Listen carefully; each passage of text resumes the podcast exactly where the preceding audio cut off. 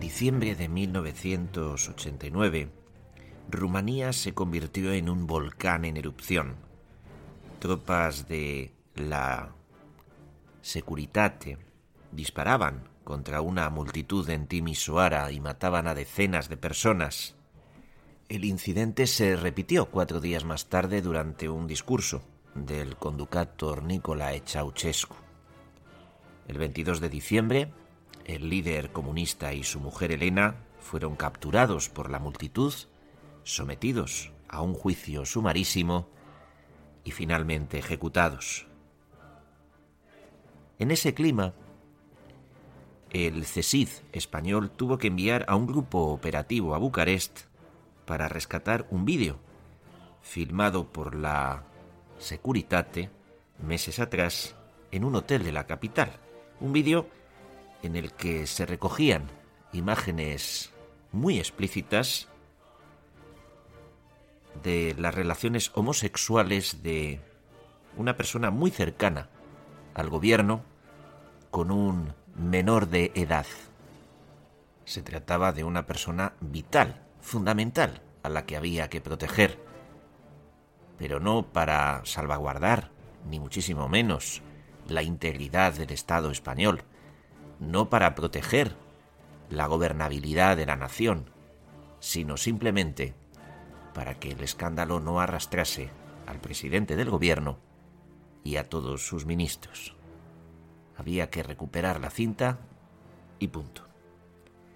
Por aquella época, bajo el gobierno dictatorial de Ceausescu, y lo sabíamos bastantes años después, Rumanía era un lugar al que muchos pervertidos de Europa iban a hacer esas y otras cosas. Sabían que les iban a grabar, porque en la Rumanía de Ceausescu todo el mundo estaba grabado, registrado, filmado y como queráis. Pero les daba un poco igual porque también sabían que, por su relevancia, eran personajes a los que protegería sin duda cada uno de sus gobiernos. El caso es que hubo que mandar agentes del CESID para esta operación que pagaron todos los españoles pero que obedecía a unos fines meramente particulares. Se enviaron dos guardias civiles, dos agentes femeninos y el coronel Juan Alberto Perote.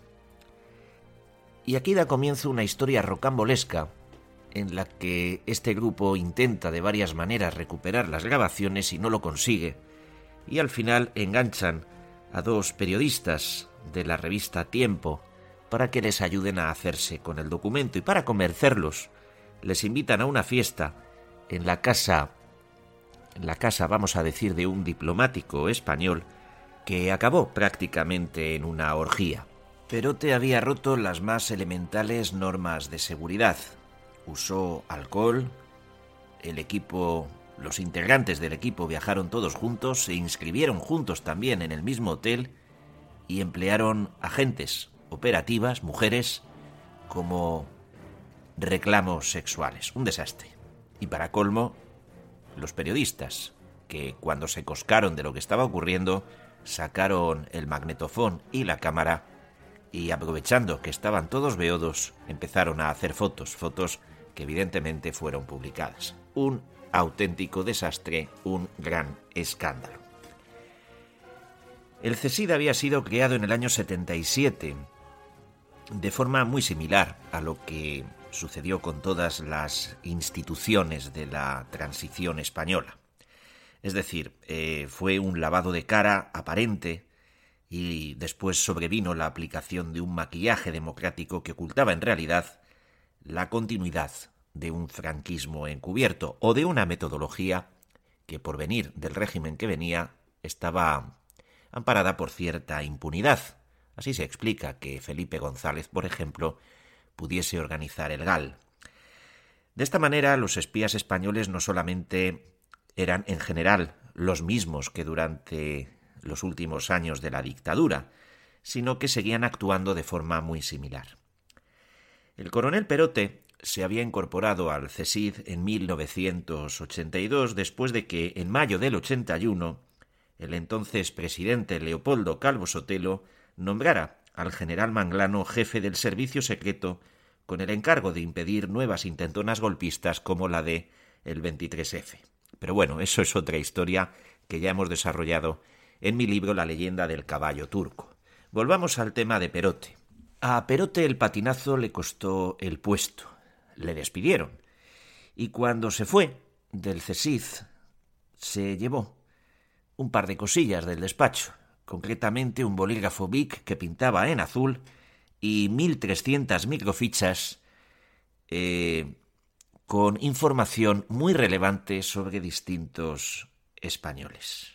Bueno, si os soy sincero, lo del bolígrafo Bic nunca se pudo demostrar. Mario Conde conoció a la gente en Alcalameco en una de las visitas que Perote realizaba al director general de la Seguridad del Estado y de las que habitualmente no quedaba constancia pública en el libro de registro de la cárcel.